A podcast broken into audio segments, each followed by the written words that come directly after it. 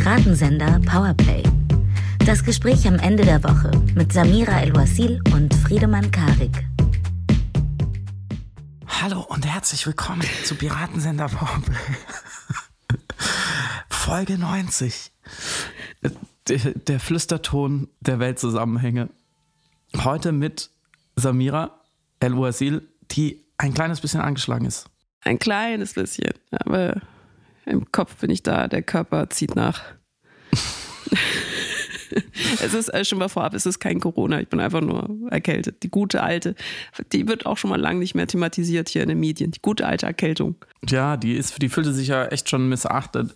Deswegen, ich habe jetzt mir vorgenommen, ich spreche auch ein bisschen leiser. Oh, weil, weißt du, danke. das Problem ist, weil wenn du leise sprichst und die Leute hören den Podcast und dann drehen die auf auf den Kopfhörern und dann mhm. komme ich und erzähle was von Olaf Scholz, dann gibt es Probleme. Das war jetzt nur, um einem, euch einmal vorzuführen, wo es nicht hingeht im Ausschlag. Das, das, freut, das freut mich sehr. Das ist die äh, schönste virenbelastete ASMR-Folge, die wir jemals gemacht haben werden.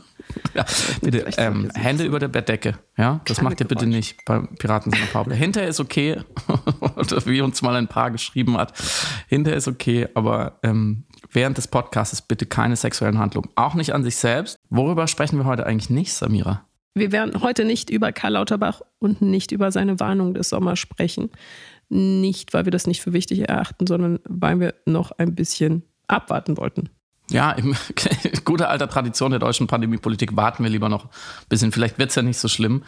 Mm, und nächste Woche kann es dann gut sein, dass wir uns nach langer, langer, langer schmerzhafter Abstinenz unserem Lieblingsthema wieder widmen. Aber eine Woche mehr oder weniger, was ist das schon äh, angesichts des ewigen Laufs der Gestirne?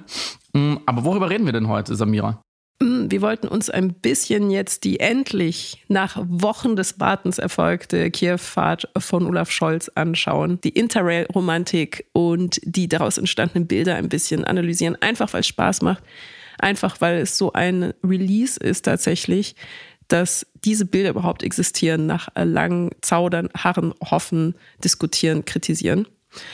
Des Weiteren hatten wir einen Text entdeckt, was heißt entdeckt? Also er wurde natürlich viel besprochen in Social Media von Bernd Ulrich, wo es um die Frage geht, warum wir wissend, dass wir eine Klimakrise haben und wissend, dass uns diese schaden kann, nicht uns dahingehend verhalten. Warum wir also nach wie vor in dem Modus der Autosabotage, der autodestruktiven Autosabotage sind. Und eines seiner Thesen ist anlehnt an die Kränkung der Menschheit.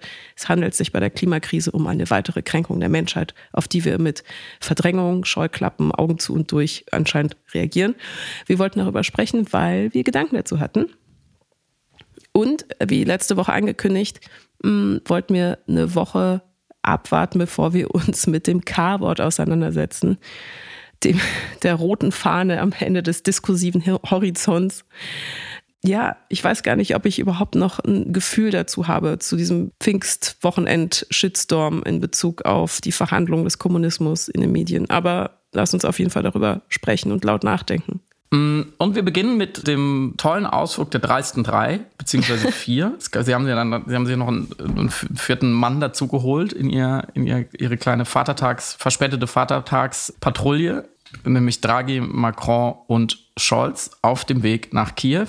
Mm, du bist ja die, die Medien- und Medienkritik-Expertin und auch die Bild-Exegese-Expertin von uns zwei.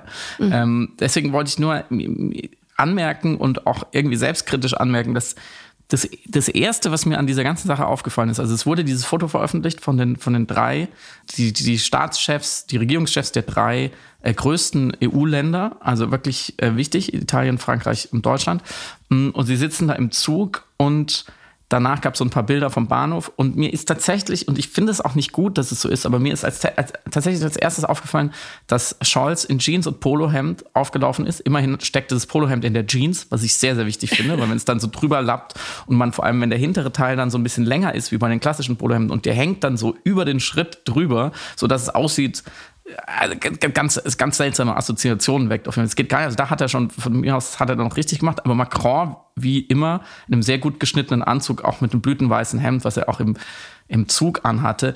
Findest du das schlimm, dass mir Männermode sofort auffällt, jetzt, wo diese historische Fahrt endlich passiert? Oder kannst du es verstehen? Ist sie dir vielleicht auch aufgefallen und findest du das Poloshirt vielleicht richtig?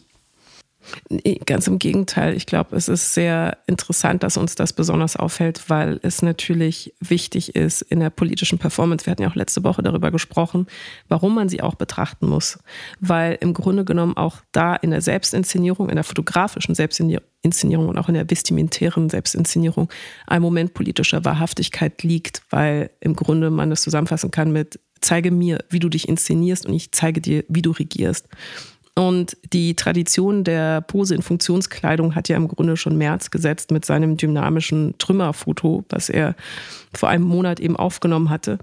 Und ich glaube, das Besondere an dieser speziellen Politikerreise, an der fotografischen Abbildung dieser Politikerreise ist, dass Scholz aufgrund seines langen, langen Hinauszögerns genau dieser Reise eine neue Form von Reisekriegsjournalismus in Gang gebracht hat. Weil, was machen wir jetzt auf äh, medialer Ebene?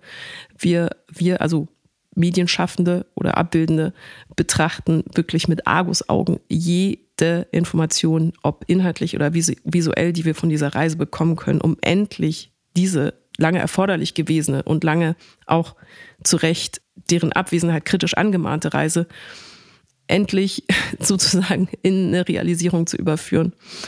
Und ich würde da gerne zitieren. Zwei Sachen, nämlich einerseits die Idee der Politikerreise als politisches Ereignis ist sowieso also eine eigene Trope, hat eine eigene Wichtigkeit in der journalistischen äh, Aufarbeitung, der Berichterstattung und in der Auslandskorrespondentenarbeit. Und da ist mir ein Satz hängen geblieben, nämlich die Aussage, die Berichterstattung über Auslandsgeschehen, also auch die Politikerreise, die ganz klassische Politikerreise, die wir auch in den Abendnachrichten sehen und die jetzt eben hier besonders dokumentiert wird, ist eine Form von Geschichtsschreibung. Also in diesem Foto findet ein erster Übergang von Politik in die Geschichte statt. Und deswegen darf man durchaus diese Fotos natürlich mit einem gebotenen Ernst, auch wenn es eigentlich ein bisschen trivial wirkt, betrachten. Und ein zweiter Aspekt ist, was mir persönlich aufgefallen ist, vielleicht hier auch, eine interessante Dissonanz zwischen den Umständen der Reise und dem, was zu sehen ist. Also wir haben die drei zum Beispiel auch eben in diesem Tisch sitzen und sie sehen ein bisschen aus wie bei so einem Schullandheim-Ausflug und sie bereiten gerade die nächste Kanasterrunde vor oder so. Und es ist so der Tupperwaren-Ausflug, also so fühlt es sich zumindest optisch an. Und es gibt in der äh, Film- äh, analytischen Forschung und in der Videoanalyse etwas, das man kinonarrative Dissonanz nennt. Kinonarrative Dissonanz ist immer dann, wenn das Abgebildete irgendwie eine sehr seltsame Trivialität zu den Umständen steht. Mhm.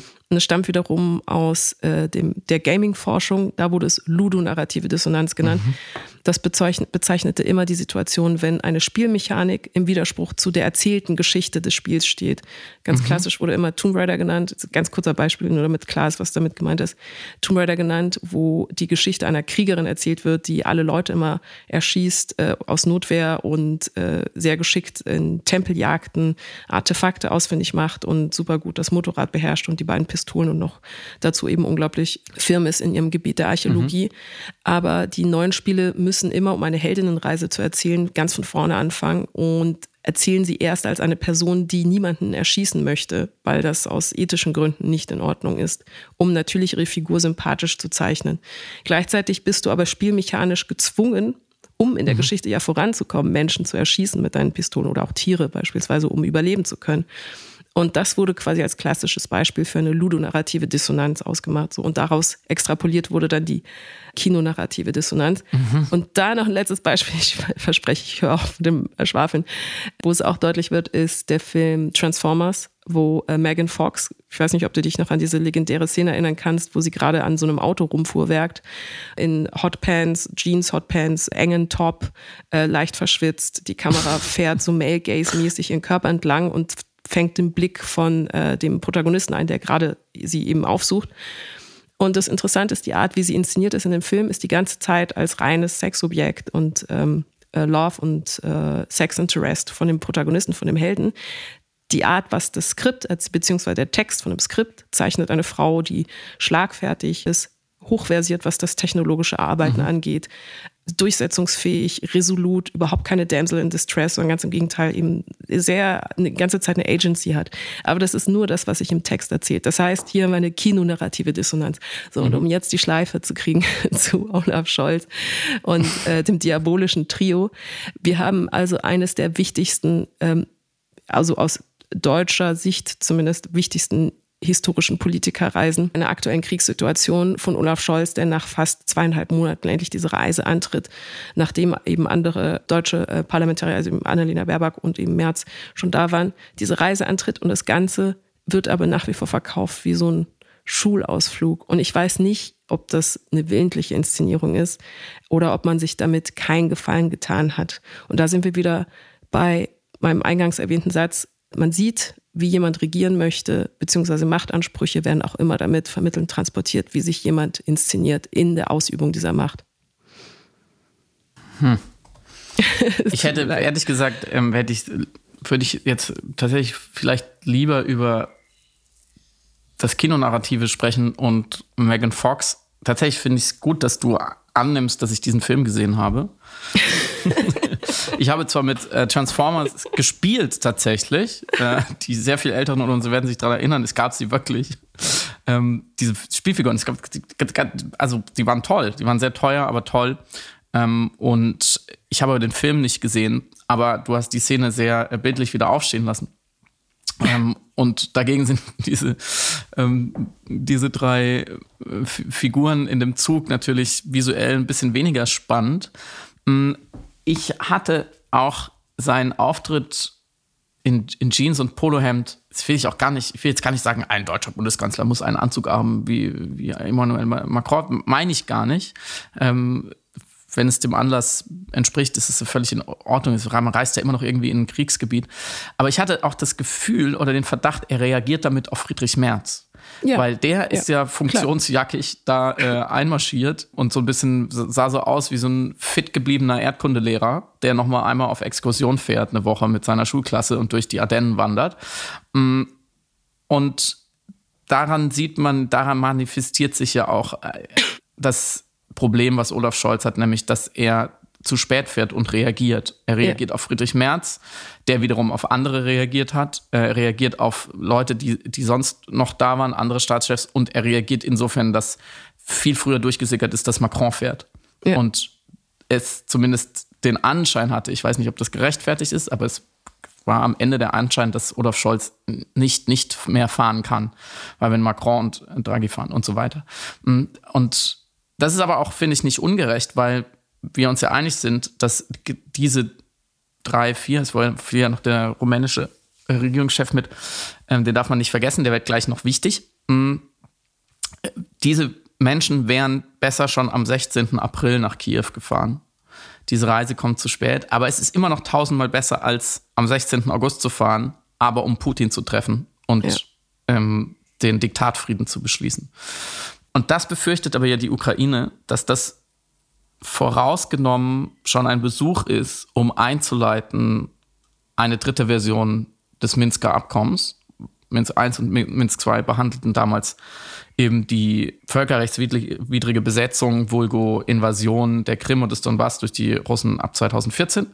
Hm, hat nicht so richtig gut funktioniert, wie wir sehen, hat aber auch schon vor der Februarinvasion der Russen nicht gut funktioniert, zumindest für die Ukrainer nicht. Es war ein sehr vergifteter Frieden, vergiftetes Abkommen für die Ukraine. Das führt jetzt hier auch zu weit. Auf jeden Fall befürchtet man aus guten Gründen, dass vor allem Scholz und Macron das als ersten Schritt hinsehen in eine Verhandlungsphase, in der man dann einen Waffenstillstand als Erfolg verkaufen kann und woraus sich dann zwingend irgendeine Art von Lösung ergibt, die für die Ukraine aber bedeutet, weite Gebiete abzugeben, keine Reparationen zu bekommen und am Ende schlechter dazustehen als vor dem, vor der Aggression.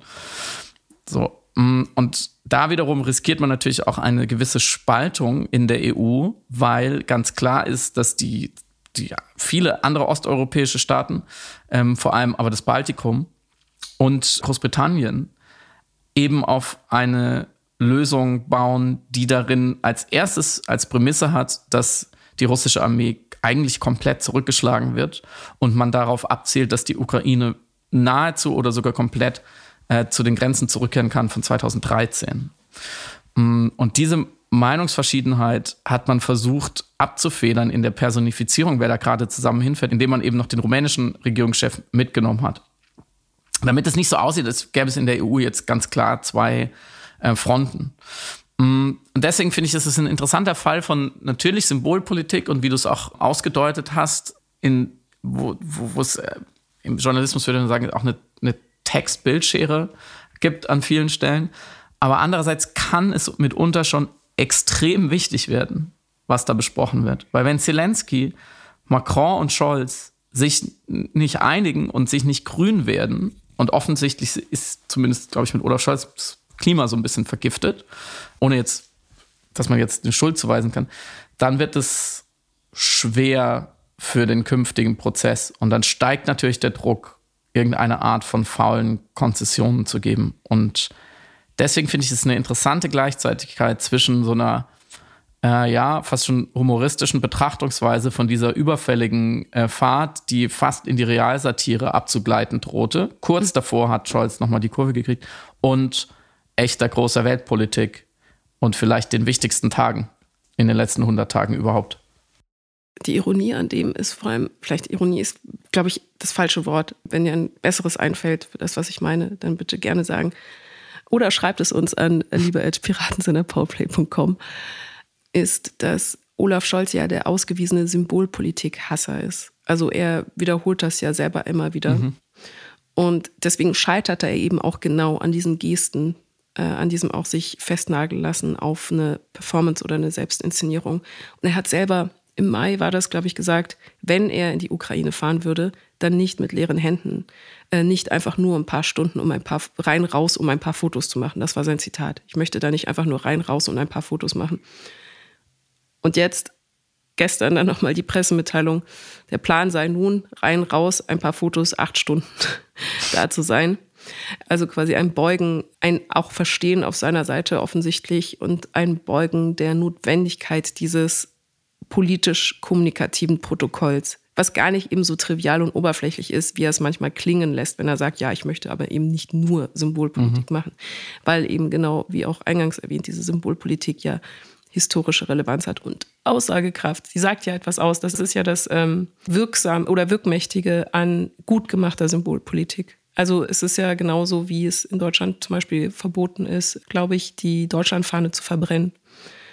Man könnte auch sagen, wieso? Also es ist einfach ein Stück Stoff, das verbrannt ja. wird. Wo ist das Problem? Aber es ist, selbst die Judikative versteht, dass doch ein Symbol auch ein, eine Form von Handlung und Akt ist, die eine Bedeutsamkeit hat, die irgendwie sozial normiert werden muss oder anerkannt werden muss. Die eine Sache, die man an dieser Fahrt überhaupt nicht kritisieren kann, ist natürlich, sie sind mit dem Zug gefahren. das ist eine sehr grüne Unternehmung, die da stattgefunden hat, zumindest auf dieser Ebene. Und das ist wichtig, weil, wie ihr zu Hause ja vielleicht schon erfahren habt, es ist Klimakrise. Und wenn wir so weitermachen wie bisher, dann verändern wir das Weltklima und damit das ganze ökologische System und damit unsere Lebensgrundlage höchstwahrscheinlich in einen Zustand, der für die allermeisten Menschen auf dieser Welt nicht mehr lebensfähig oder lebenswert ist. Und dann kann man einen Strich drunter setzen und sagen, dann haben wir einen Dreiviertel Weltuntergang selber eingeleitet in relativ kurzer Zeit. Und jetzt frage ich dich, Samira, wie kann es sein, und das ist ein Zitat aus dem Text, den wir als Anlass nehmen, darüber nochmal zu sprechen, wie kann es sein, dass wir alles über die Klimakrise wissen und trotzdem so wenig dagegen unternehmen? Was ist deine Erklärung? Welcome to my TED Talk. Also, ohne jetzt erstmal das, unser Buch bewerben zu wollen, wo wir genau diese Frage auch versuchen zu beantworten. Mhm. Es gibt natürlich ein bereits auch schon sehr valide und dichte Forschung zu dem Umstand. Erstens, warum machen Menschen autodestruktive Sachen, von denen sie wissen rational, dass es autodestruktiv ist und entscheiden sich dennoch, sich für etwas zu entscheiden, das ihnen schadet. Also da gibt es einfach in der Verhaltensforschung schon ein großes Feld. Und das Zweite ist, äh, um, ich will der Frage nicht ausweichen, ich möchte nur sagen, es gibt unglaublich viele Antworten darauf, die viel mit unserer Kognition, unserem Verhalten, unserer Psychologie und auch unserem sozialpsychologischen Verhalten, also auf soziologischer Ebene das psychologische Verhalten zusammenhängt. Und auf Ebene der Klimakrise wir hatten es ja auch in dem Podcast schon ein paar Mal besprochen, ist das ist ein Aspekt die Unfähigkeit, das Problem als solches zu prozessieren auf kognitiver Ebene. Also in dem Moment, wo das Problem verstanden werden würde, würden wir uns natürlich anders verhalten. Der Umstand, dass wir uns nicht anders verhalten, ist auch Ausdruck dessen, dass wir die Problematik des Problems offensichtlich noch nicht verstanden haben. Wenn hier mein Flur anfangen würde zu brennen, würde ich sofort rausrennen. Da brauche ich nicht wirklich viel Information oder Input oder eine Verhandlung, ob diese Hitze jetzt wirklich schädlich ist, ob ich vielleicht über längere Frist gesprochen mit Wasser dagegen angehen könnte, ob ich vielleicht äh, Geld auf, den, auf das Feuer werfen könnte, sondern es ist eigentlich recht eindeutig, weil ich ziemlich schnell verstanden habe, was das Problem ist. Feuer da, ich tot. Mm, und diese Verbindung aus diesen zwei eigentlich sehr simplen Parametern, Erde wird heiß, sorgt für Probleme, tötet unseren Lebensraum, verhindert, dass unsere, dass die kommenden Generationen einen Lebensraum haben werden, ist offensichtlich ja noch nicht erfolgt. Mm, ich will es anders beantworten. Meine Lieblingserklärung dafür ist nach wie vor die gute alte Verdrängung. Alles, was selber in einen in eine kognitive Dissonanz versetzen muss, wird systematisch zum Schutz der eigenen Wahrnehmung, der eigenen Welt, der eigenen Komfortzone gerne verdreht oder verdrängt. So, und das funktioniert bei Rauchern sehr erfolgreich. Es funktioniert bei Personen, die mit Partnern zusammen sind, die blöd zu denen sind. Das, äh, und ich glaube, ein Aspekt ist auch bei der Klimakrise anzufinden. Was, wie würdest du denn diese sehr, wie ich finde, sehr schwere Frage beantworten? Da heute deine Stimme ja nicht so gut ist, und weil das ja auch irgendwie ein Lieblingsthema ist, erlaube ich mir ein bisschen auszuholen. Ich mache so kurz, ich verspreche, stay with me. Ich mache so kurz wie möglich. Mm, die Frage, die dieser Text stellt, er ist von äh, Bernd Ulrich und Fritz Engel erschienen in der Zeit, in der aktuellen. Mm, und man muss ihn nicht gelesen haben, um zu verstehen, worüber wir jetzt sprechen. Die Frage wurde im äh, Teaser des Textes ähm, so gestellt, wie, wie ich sie gerade dir gestellt habe, wörtlich. Wie kann es sein, dass wir alles über die Klimakrise wissen und trotzdem so wenig dagegen unternehmen? Und ich glaube, das ist eine Frage, die sich alle von uns ziemlich häufig stellen und auf die es, wie du gesagt hast, auch schon mehrere sehr solide, gut argumentierte Antworten gibt. Im Text selber muss man sagen, ist die Frage noch mal ein bisschen länger. Das muss man fairerhalb, äh, fairerweise einmal sagen. Ähm, aber aber sehr ähnlich formuliert, nur ausführlich. Da kommt eben noch vor, dass viele Mittel zu ihrer Behebung zur Verfügung stehen. Also obwohl auch Sie ist bekannt, besprochen, wissenschaftlich erforscht, sie ist dramatisch, schlimm. Es stehen viele Mittel zu ihrer Behebung zur Verfügung. Warum, jetzt zitiere ich wieder, geht die Menschheit dann immer tiefer in diese selbstzerstörerische Krise hinein? Warum verdrängt sie, was sie fortwährend bespricht? Zitat Ende. Und das ist wichtig, weil du gerade ja auch schon den Begriff der Verdrängung angeführt hast, der die ganz sicher passiert. So, bin, natürlich sehen wir eine kollektive ähm, Verdrängung. Mm, und so wie diese Beobachtung oder diese Analyse ähm, der Verdrängung für mich zutrifft, gut argumentiert ist, nachvollziehbar ist und ich sie, ich nicht so viel sehe, was dagegen spricht und ich sie auch beobachte, so analog dazu teile ich die allermeisten Prämissen, Argumente und Schlussfolgerungen dieses sehr langen Textes von Bernd Ulrich und Fritz Engel. Nur eine nicht. Einen Punkt teile ich nicht und das ist ausgerechnet leider sozusagen die Antwort auf die Frage, die der Text stellt. Also, warum tun wir nichts gegen die Klimakrise? Und die Antwort des Textes ist, und der beiden Autoren, aus einer Kränkung heraus. Die Kränkung, die dann sehr genau erklärt wird, die kollektive Kränkung ist der Grund, dass wir nicht handeln. Und ich habe nur weil ich, immer, ich finde es immer blöd, so viel über einen Text zu reden. Und wir, ich, wir, wir bewegen uns ja auch gleich von dem Text weg. Aber wenn man etwas kritisiert, muss man ihm schon die Chance geben, auch einmal zitiert zu werden, außerhalb dieser Frage, die er beantwortet. Deswegen zitiere ich jetzt einen kurzen Teil, ähm, der, glaube ich, ähm, das alles verdichtet und Pass pro Toto stehen kann. Warum aber wird für uns im Norden die Atmosphäre erhitzt, der Regenwald abgeholzt, das Meer leer gefischt? Wozu werden die Flächen versiegelt und die in Anführungszeichen Nutztiere gequält? Für eine in der Geschichte der Menschheit beispiellose Bequemlichkeit.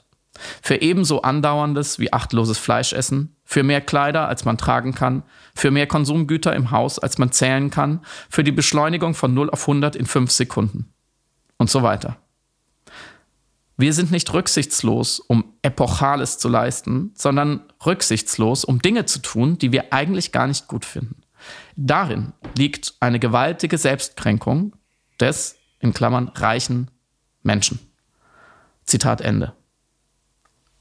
Also diese Frage ist ja auch die ein, eine Million Dollar Frage, auf die hier eine Antwort gegeben wird. Warum tun wir nichts gegen die Klimakrise? Und wenn wir die Antwort nicht finden, beziehungsweise nochmal präziser ausgedrückt, wenn wir die Antwort und dann das Mittel, um es zu ändern, nicht finden, dann haben wir ein riesiges Problem.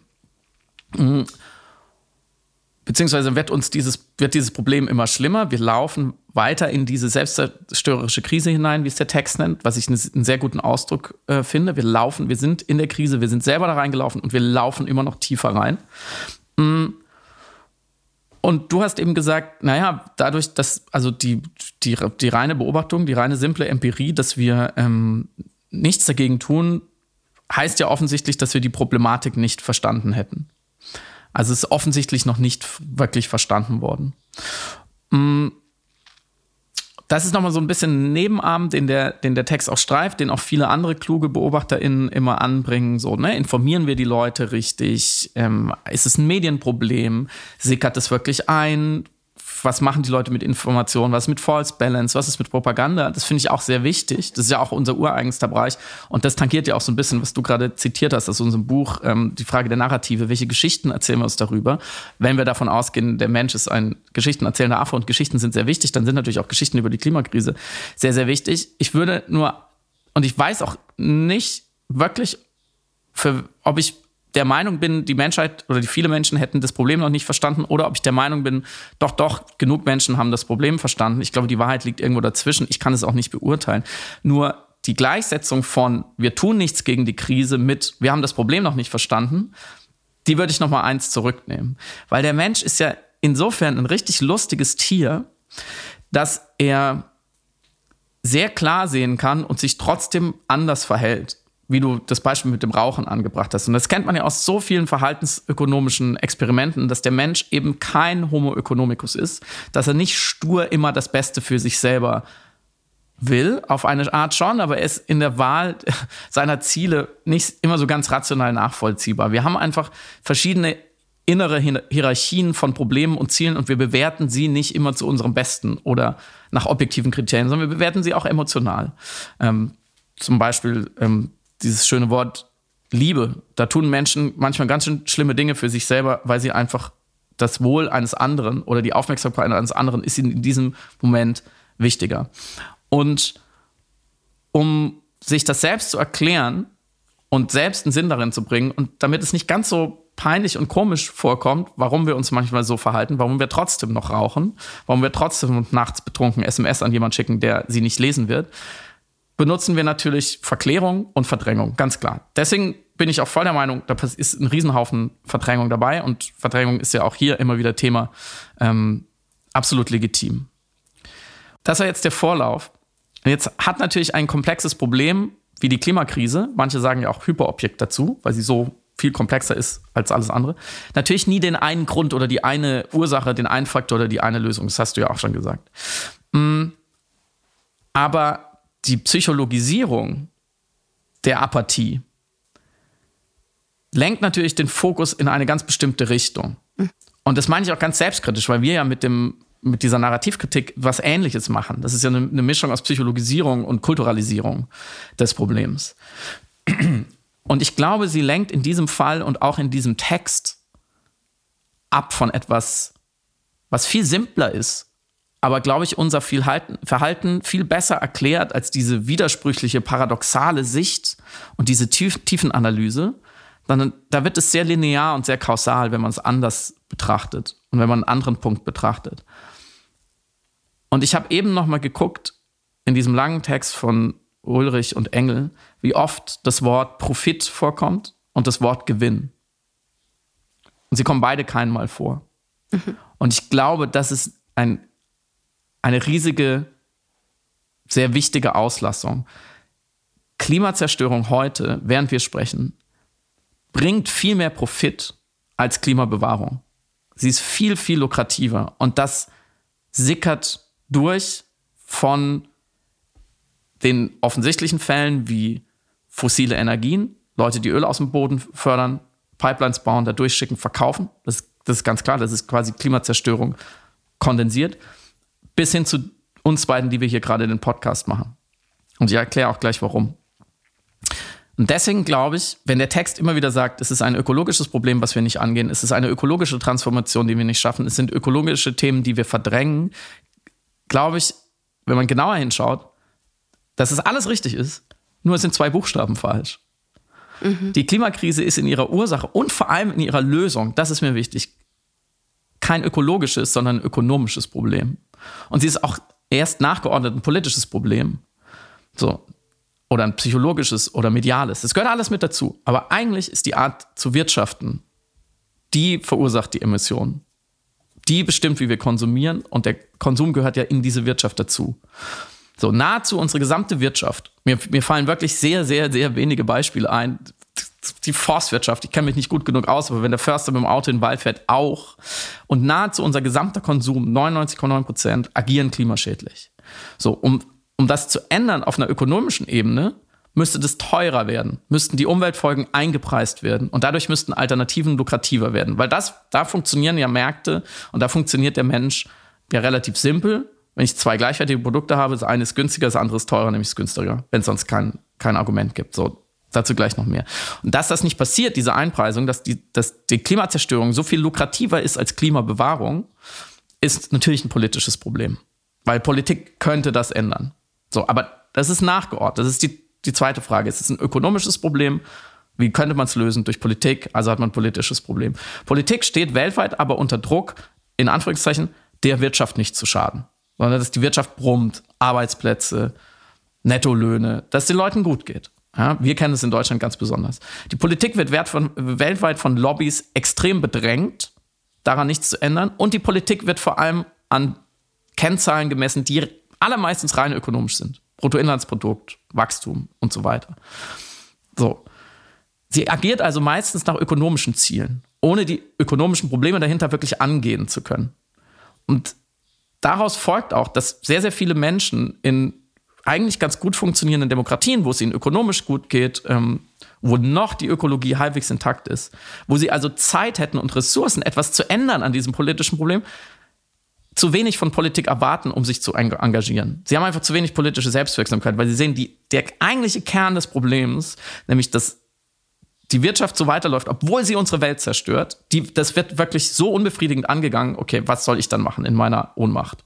So, könnte man einen Schlenker zu den Medien machen, ähm, dass Klimathemen wer mal in einer Online-Redaktion gearbeitet hat, weiß, Klimathemen sind Klickgräber, keiner klickt da drauf, könnte man auch sagen, ist auch wieder ein ökonomisches Problem für die Medien, aber anderes Thema. Der Mensch an sich ist ja, glaube ich, viel simpler, als auch in diesem Text dargestellt wird. Da braucht man überhaupt nicht so viel Freude dazu und überhaupt gar keine kollektiven Kränkungen.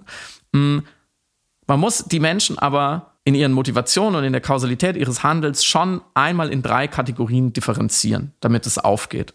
Das macht der Text nicht. Der differenziert vielleicht noch in reiche, in nicht so reiche Menschen.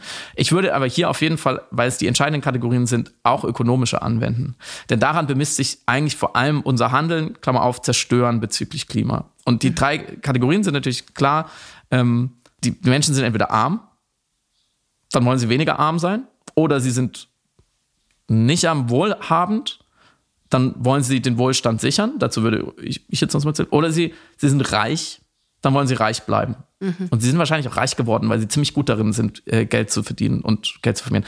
Alle drei Gruppen brauchen unbedingt Geld. Sie brauchen Ressourcen, finanzielle Ressourcen. Wie macht man heute Geld?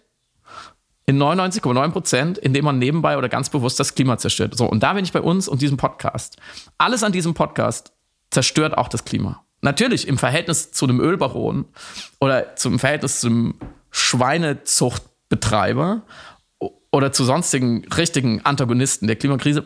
Wir, wir kleine Podcaster machen jetzt nicht viel mit dem Klima, aber trotzdem, allein die Energie, die wir dafür verbrauchen, ist höchstwahrscheinlich ähm, klimaschädlich, weil es keine komplett grüne erneuerbare Energie ist. Die Geräte, mit denen wir es aufnehmen, alles nicht so gut. Wenn man aus Klima rausnimmt und stattdessen Umwelt sagt, wird es noch schlimmer, weil so ein Apple-Computer, ihr wisst schon, die Geräte, auf die ihr diesen Podcast hört und so weiter und so fort. Mm, das heißt, selbst wenn ich mich gar nicht dafür interessiere, kann ich fast nicht anders in der westlichen Gesellschaft, und die sind ja die großen Emittenten, die, über die reden wir ja gerade, als das Klima zu zerstören. Ich kann fast nicht anders. Ich muss ja irgendwie mein Geld verdienen. 99,9 Prozent haben gar keine Möglichkeit, nicht das Klima zu zerstören, weil sie müssen irgendwie überleben. Mhm. So. Mhm. Das heißt, auch wir und Samira, ich, wir müssen uns irgendwas überlegen, wie wir diesen Podcast klimaneutral kriegen, aber darum geht es ja nicht. Mhm. Gedankentest. Was wäre denn, wenn es eine Möglichkeit gäbe, zum gleichen Preis, beim gleichen Aufwand diesen Podcast zu veranstalten und ihn anzuhören? Und diese Option wäre klimaneutral. Wir würden es ja fast alle machen. Warum? Niemand ist daran interessiert, das Klima irgendwie zu belasten. Also wozu? Es macht ja keinem Spaß. Niemand, also die Kränkung geht ja nicht so tief, dass trotzdem signifikant viele Leute sagen würden, bewusst oder unbewusst, ja, es gibt aber einen anderen Grund, warum ich das Klima zerstöre oder mhm. warum ich nicht aufhören will, das Klima zu zerstören. Und deswegen mache ich weiter, obwohl ihr mir zwei gleich gute Alternativen anbietet. Und man sieht ja aus so, so, so vielen Beispielen, wenn man den Leuten eine gute Alternative anbietet, die vor allem nicht mehr kostet oder nur ein bisschen mehr kostet, dann sind sehr viele Leute bereit, umzuschwenken. So. Und wenn man hier trotzdem eine Kränkung verantwortlich macht, dafür, dass das nicht passiert, ist so wie das, der am wenigsten schlechte Vergleich, der mir eingefallen ist, ist, wie wenn man ein Kind beobachtet, was sich nur von Süßigkeiten ernährt, was sich die Zähne kaputt macht und sich ein ungesundes Übergewicht anfuttert und man weiß ganz genau, das wird nicht gut ausgehen. So. Und man sagt es dem Kind auch. Und das Kind hat auch die Informationen, aber es ändert sich trotzdem nicht. Solange es keine direkten, solange ich ihm die Süßigkeiten nicht wegnehme und das bestrafe. So, jetzt habe ich entweder die Möglichkeit, tiefenpsychologisch ranzugehen und zu analysieren, welche Kränkungen bringt dieses Kind mit? Welche Informationen hat dieses Kind nicht? Was passiert da genau in dieser kleinen Seele? Jetzt, mal, jetzt schauen wir uns das mal ganz genau an, weil wenn es das Problem verstanden hätte, dann würde es ja anders handeln. So, vielleicht hat es vererbte Traumata oder Mängel in der Erziehung oder wie auch immer. Gibt's, kann man sich alles angucken und ist vielleicht auch alles richtig. Aber es wäre viel simpler festzustellen, dass Süßigkeiten einfach ziemlich geil schmecken. So wie Geld einfach, einfach sehr, sehr wichtig ist fürs Leben und was diese Süßigkeiten fast schon Drogenartiges mit dem Belohnungssystem dieses Kindes machen. Und warum es also, solange sich ihm niemand in den Weg stellt, direkt aus seiner kurzfristigen Sicht, warum es viel rationaler und sinnvoller ist, sich mit den Süßigkeiten voll zu fressen. Es ist überhaupt nicht so schwer verständlich. Womit wir beim Marshmallow-Test sind, den Marshmallow-Test, dass man Kindern ein Marshmallow vorsetzt und sagt, okay, entweder du kannst ihn jetzt essen oder du hältst es zehn Minuten aus, dann kriegst du zwei. Kinder können also durch Geduld ihre Belohnung verdoppeln. Und die allermeisten sind gescheitert. Ihr kennt bestimmt diese herzzerreißenden Videos und wir haben auch schon öfters darüber gesprochen und haben, haben ihn auch im Buch nochmal erklärt. Diesen Marshmallow-Test, dass Kindern, die eine schwächere Impulskontrolle haben als Erwachsene, die Gegenwart einfach viel näher ist als die Zukunft, den hat man, braucht man überhaupt nicht tiefenpsychologisch beurteilen. Wozu auch? Der Mechanismus, man sieht es ja vor, der liegt auf der Hand.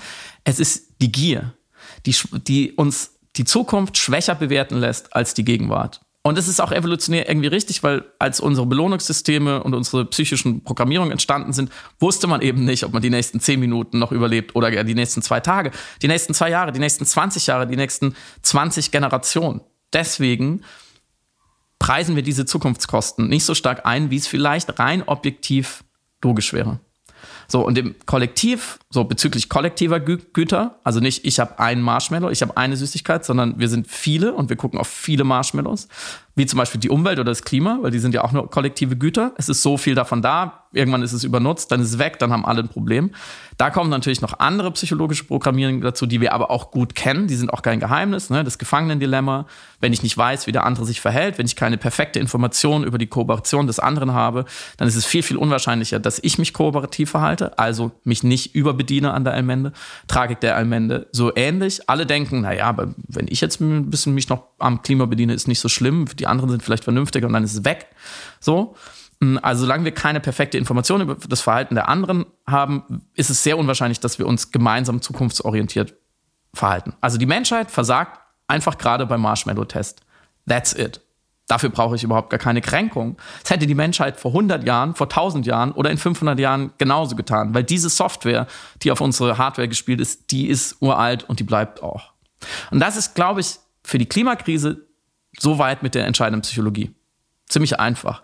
Die Verdränkung, die Kränkung, die Narrative, ja genau, die ewigen Narrative, der ganze Kulturkampf, das ist super interessant und wahr und denkwürdig und klug, aber ich glaube nicht entscheidend für den Ausgang der Klimakrise. Weil nächster Gedankentest, nachdem würde man sein Verhalten ändern, wenn die Alternative so gut wäre. Ich glaube sogar, die meisten Menschen würden, würde es gar nicht interessieren. Man könnte ihnen einfach die andere Alternative unterjubeln. Es würde sie gar nicht interessieren, weil sie so, das ist ihnen egal. Der zweite Gedankentest, würdest du ab sofort für ein Zehntel deines Gehaltes arbeiten? Insgesamt, du hast einfach im Monat nur noch ein Zehntel des Geldes, wenn dafür dein gesamtes Leben jetzt zu diesem Zeitpunkt klimaneutral wäre. So, Ganz ehrlich, ich würde es nicht machen. Du bist halt zu gut. Was glaubst du, wie viel Prozent der Menschen würden den Deal eingehen? Ohne dass die Entscheidung öffentlich wird. Ah, okay, ja. Für ja, das ist Zehntel der ihres- entscheidende, das entscheidende, das ist der entscheidende Part, äh, ob das, dieses soziale Verhalten bewertet werden kann und wahrgenommen werden kann oder nicht. Hm, klar, also wenn es anonym bleiben würde, glaube ich, ist natürlich äh, die Anzahl der Menschen, die lieber den Komfort des äh, Geldes in der Tasche spüren, größer sein wird. Aber das bringt mich auf eine, auf eine grundsätzliche Frage, die ich auch schon angekündigt hatte, dich fragen zu wollen, weil ich mich frage, was in diesen Gedankenexperimenten die Definition von rational ist.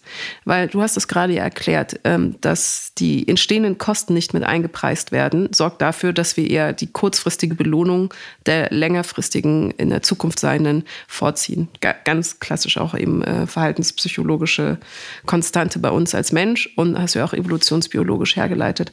Aber das ist und bleibt ja dann immer ökonomisch gesprochen die irrationalste Entscheidung, weil auch beim Marshmallow-Experiment ist ja eigentlich das Ergebnis, das Kind hat einen Marshmallow verloren. Es hat nicht eins gewonnen. Genauso unser äh, Konsumverhalten ist jetzt kurzfristig gedacht für uns lukrativer. Wenn du sagst, dass Zerstörung lukrativer ist als Bewahren, ist das für die Global Player ja korrekt. Aber wenn wir es Meier-Göbel-mäßig mit rein, äh, die Kosten, die entstehen, mit reingepreist mitdenken, ist es ja nicht lukrativer. Und Doch, das weil meine wir, ich. die, weil wir die Kosten nicht bezahlen. Du und ich nicht. Zu unseren Lebzeiten ist egal. Wie ich mich jetzt, wie ich mich jetzt verhalte ja. in Sachen Ja. Klima, Ja, macht für, von den Schäden her für mein Leben keinen Unterschied. ja, du hast recht. Sowohl in, im Kollektiven gedacht als auch im recht. zeitlichen gedacht. Das heißt, du hast keine Konsequenzen aus den Mehrkosten, die du schlussendlich generierst und deswegen ist es für dich Exakt. lukrativer. Keine ähm, direkten. zerstören. Keine, direkten. Natürlich indirekt. Ich kann natürlich sagen, meine Kinder, meine Enkelkinder, die Gesellschaft, was will ich für eine Welt hinterlassen? Also indirekt. Aber direkt ist es exakt der, der Marshmallow-Test. Und der zweite Punkt ist ganz wichtig. Es geht mir dann eben nicht nur um Konsum, weil der, der Text auch sehr stark auf der Konsumebene ist. So wie das Zitat, was ich vorgelesen habe. Deswegen ist es, glaube ich, legitim. Deswegen habe ich das Beispiel mit dem Podcast gebracht. Es ist ja bei Konsum kann man immer sagen, die Frage des Lebensstils und des Luxus und müssen wir das konsumieren. Und ich würde auch sagen, viele Dinge, wie zum Beispiel Fleisch, müsste nicht unbedingt sein, bin ich beim Text. Aber es geht ja erstmal darum, wie stelle ich überhaupt die Bedingungen her, damit ich konsumieren kann. Wie, und so erstmal die, die grundsätzliche Fürsorge. So, wo, wovon bezahle ich Heizung? Was ist es für eine Art von Heizung? Was ist es für eine Art von Wohnung? Wie gedämmt sind die Häuser? Also es geht ja einen Schritt zurück vor Konsum. Und es geht vor allem nein, wie überlebe ich? Ganz existenziell. Und da sind wir beim nächsten Punkt wegen, dem, wegen des Gedankentests, würdest du auf ein Zehntel deines Einkommens verzichten, um klimaneutral zu sein? Wir könnten es uns vielleicht leisten. Die aller, aller, aller, allermeisten Menschen auf dieser Welt könnten es sich nicht leisten. Auch in westlichen Gesellschaften können sich viele Leute nicht leisten und sagen, ja, das ist, doch- für, also für die Weltrettung ist das doch in Ordnung. Das ist ja genau der Punkt. Sie sind auf eine Art dazu verdammt, weiter das Klima zu zerstören, weil die Art, wie wir wirtschaften, lässt ihnen keine andere Wahl, wenn sie ihre Familie ernähren wollen. Und deswegen braucht man überhaupt gar keine Kränkung. Es ist einfach nur, der, der Kühlschrank ist mir dann halt näher als was, wie die Welt in 50 Jahren sein mag. Und solange man da keine Alternative schafft, ist es natürlich immer, Marx hat gesagt, äh, sinngemäß, äh, nach mir die Sinnflut ist das Motto des Kapitalismus. Immer. Solange die Verhältnisse kapitalistisch sind, wird er immer sagen, nach mir die Sinnflut. Wir jetzt die Diskussion nicht aufmachen. Gute Überleitung ins nächste Thema. Aber es ist das System, was uns nicht so viele Wahlmöglichkeiten gerade lässt, eben weil diese Zukunftskosten in der Gegenwart, in der ich sehr, sehr sensible Entscheidungen treffen muss, nicht eingepreist sind. Und deswegen entscheidet sich einfach eine riesige Mehrheit der Menschen jeden Tag für die Gegenwart, nicht die Zukunft. Und wir wissen auch alle, dass die Mehrheit sich für die Gegenwart, nicht die Zukunft entscheidet. Deswegen müsste ich ja schon wieder ausscheren und wäre der Einzige, der sich, oder einer der wenigen, die sich für die Zukunft entscheiden werden. Und das ist natürlich auch nicht in uns angelegt. Wir müssten also die Preisschilder an den beiden Entscheidungen ändern mhm. und nicht den Menschen. Mhm. Den Menschen werden wir nicht ändern. Du hast perfekt übergeleitet noch zu einem letzten Abschlussgedanken zum K-Wort. Ja. Und der Umstand, dass wir natürlich, mit K meine ich natürlich Kapitalismus, was, was anderes, äh, dass wir alle natürlich in einem kapitalistischen System der, ja, der Ausbeutung äh, eines globalen Südens leben. Ähm, der Klassiker ja immer kommt, wenn man das wagt zu kritisieren, ja, dann steigt doch aus aus dem Kapitalismus, Geht was nicht möglich ist. Ja, getwittert von meinem iPhone. Mhm. Ähm, äh, vielleicht noch kurz rekapituliert, warum wir da noch kurz was zu sagen wollten. Wir haben eine wunderschöne Interviewreihe gehabt äh, mit Deutschland von Kultur mit Namen Link in Bio, das Gespräch meines Lebens, wo wir fünf GästInnen begrüßen durften, die uns jeweils eine Geschichte ihres Lebens mitgebracht haben, über die wir dann zu dritt gesprochen haben. Und einer unserer Gästinnen war die Lyrikerin, die Poetin Elisa Asefa die ähm, mit uns eine Stunde lang über alles Mögliche gesprochen hat, vom kreativen Schaffen zum Schreibprozess bis hin zu einem Kunstgenese-Trauma, was Teil ihrer Geschichte war, äh, Schamhaftigkeit im Produzieren und im Sichtbarsein. Und ein Aspekt war auch, äh, dass sie mal ihre Sympathie für die Idee des Kommunismus geäußert. Darüber haben wir auch kurz gesprochen und daraufhin ähm, gab es, nachdem der Deutschlandfunk ein Zitat aus diesem Gespräch eben als Kachel verbreitet hatte, einen für sie enormen Shitstorm. Insbesondere die äh, rechte Twitter-Bubble ist einmal mit einer Feuerwalze über sie hergefahren, über Pfingsten. Und was mir dabei aufgefallen ist, ist, dass offensichtlich verschiedene DiskursteilnehmerInnen ganz unterschiedliche Assoziationen haben, was den Kommunismus als Begriff, als Idee, als Ideologie, als Wirtschaftsmodell und auch als historisch versuchtes Modell verbinden. Und je nachdem, mit welchem Blick, ob ein historischer oder ein wirtschaftsanalytischer oder ein politikphilosophischer Blick äh, erfolgt, die Reaktionen auf ihre Aussagen und auf das Gespräch dementsprechend unterschiedlich und auch unterschiedlich harsch ausfielen. Danach die Erkenntnis, kann man überhaupt über Kommunismus sprechen, öffentlich in einem Medium, ohne dass sofort die erste mhm. Assoziation die historische, auch berechtigt historische ist. Also es gab quasi unter dem Namen des Kommunismus Tote auch, Unterdrückung und Menschenfeindlichkeit. Wie verhandeln wir zum Beispiel Aussagen von einem Slavoj Žižek oder sowas, der natürlich über die ideelle Ebene des Kommunismus spricht oder die ideologischen Aspekte, die ein gerechteres äh, Gesellschaftsmodell im Auge haben oder ein anderes Menschenbild als beispielsweise das kapitalistische, das eben den Menschen auch als Konsum- und Ausbeutungssubjekt äh, ganz wertfrei ausgesprochen wahrnimmt. Ich wiederhole meine Frage, die ich Elisa gestellt habe, für die ich auch Kritik bekommen habe. Friedemann, wie ist dein Gefühl zum Kommunismus? Jetzt auf jeden Fall ein anderes. Für mich war das alles im Großen und Ganzen ein großes äh, Quad Era Demonstrandum, weil Elisa tatsächlich das, glaube ich, gespürt hat, dass das äh, Ärger geben wird mm, und selber noch getwittert ha hat von der K-Bomb, die sie gedroppt hat. Mm, nachdem der Deutschlandfunk, äh, beziehungsweise die, die Social-Redaktion von Deutschlandfunk Kultur, eben diese Kachel mit diesem Einsatz verbreitet hat, der für sich genommen natürlich nochmal viel, viel stärker wirkt als das, was wir besprochen haben. Nämlich das Zitat von ihr war, ich glaube, dass wir den Kommunismus haben müssen, wenn wir eine Zukunft für alle wollen. Und sie hat darüber auch gesprochen, weil wir sie gefragt haben. Das war jetzt nicht ihre Programmatik, sondern ähm, genau, du, hast, ja. du hast ihr die, die Vorlage gegeben oder sie danach gefragt. Genau. Mm, und, der, und der Deutschlandfunk hat wiederum dieses Zitat rausgenommen, woraufhin sie, glaube ich, gemerkt hat, okay, das könnte auf jeden Fall ähm, kontrovers, äh, kontroverse Reaktionen geben und das dann auch so weiter getwittert hat und gesagt hat, ja, jetzt ist halt die K-Bomb draußen. Und genauso ist es passiert. Also die, die Abläufe der Empörung waren dann auch vorhersehbar auf eine Art. Ich hätte nicht gedacht, dass man mit, mit diesem einen Wort so provozieren kann. Deswegen nehme ich auch ehrlich gesagt genau die Hälfte der Empörung äh, den Leuten auch nicht ab. Ich glaube schon, dass es eine, dass da natürlich eine Retourkutsche versucht wird für eine rigorose Sprachkritik, die sonst von links kommt, wo manche Wörter sofort zu äh, großer Erregung führen. Manchmal, wie ich finde, zu Recht oder zu Unrecht. Manchmal wichtig, dass man es verhandelt. Manchmal denkt man so, naja, das war jetzt vielleicht nicht so wichtig. Aber in diesem Fall konnte sich eben ein ganz anderes Milieu, was sonst, glaube ich, viel in der Kritik steht oder sich zumindest ähm, zurückgedrängt fühlt, auch mal sich so richtig rechtschaffen empören über jemand, der etwas gesagt hat, was man eben nicht sagen. Also nach dem Sport, das wird man ja wohl noch sagen dürfen, das wird man aber wohl nicht mehr sagen dürfen. Und wie du schon gesagt hast, war ein ja, eine Totschlagargumentzahl, ähm, die 100 Millionen Toten, die der Kommunismus äh, angeblich weltweit verursacht hat. Natürlich brauchen wir nicht weiter diskutieren, wenn jemand sagt, du hast was gesagt, was 100 Millionen Tote macht, dann ist die, das Gespräch auch irgendwie ähm, beendet.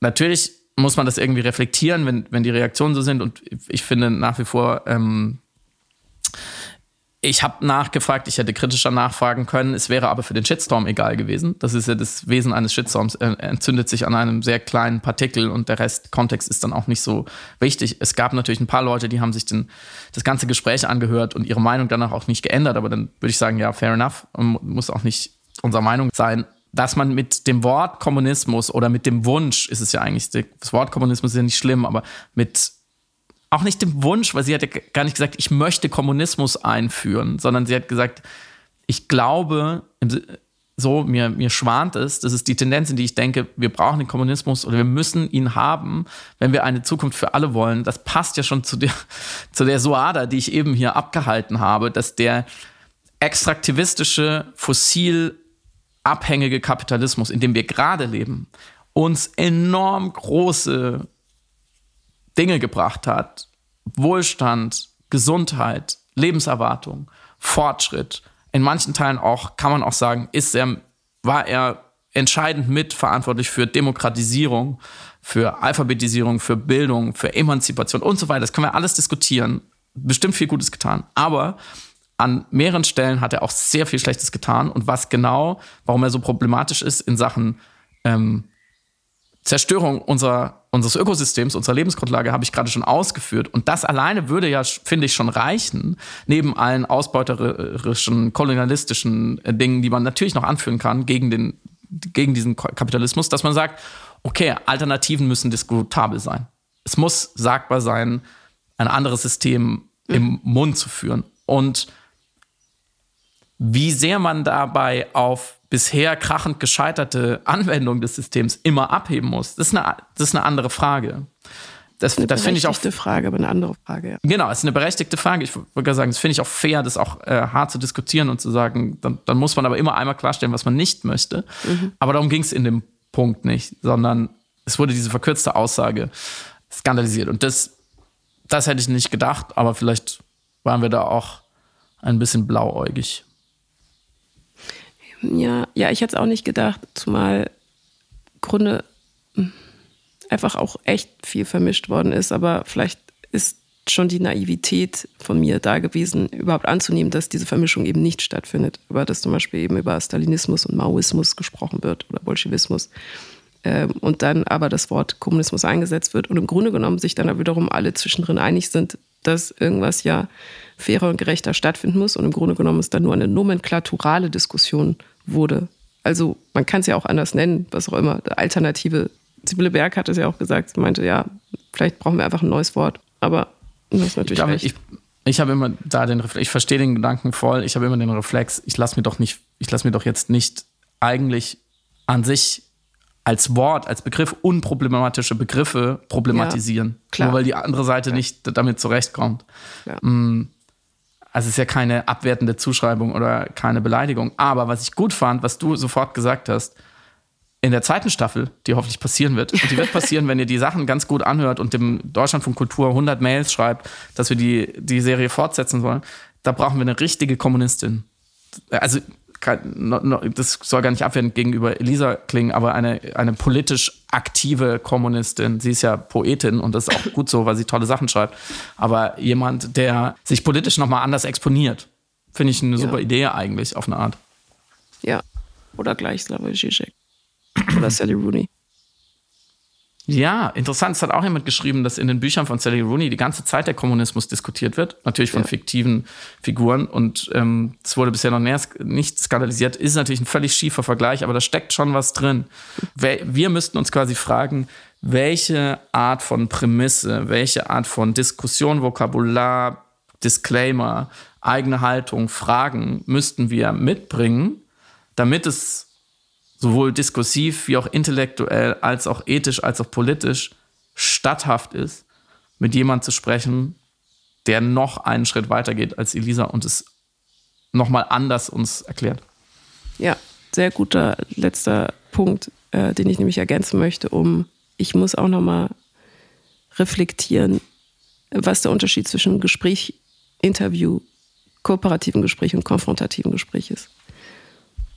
Das kommt, glaube ich, noch zu all dem hinzu in Bezug auf die Kritik äh, der Abwesenheit vielleicht zu kritischer Fragen. Aber das ist ein Thema für ein, eine andere Folge. Für Future Samira mit mehr Stimme. Dazu brauchen wir erstmal mehr Stimme. Ich bedanke mich heute ausnahmsweise mal bei dir, weil du es durchgestanden hast. Sowohl das Sprechen als auch das überproportional viele Zuhören von meinem Senf. Und bei euch natürlich wie immer wunderschönes Wochenende euch. Bis dahin, ciao. Bis dann, tschüss.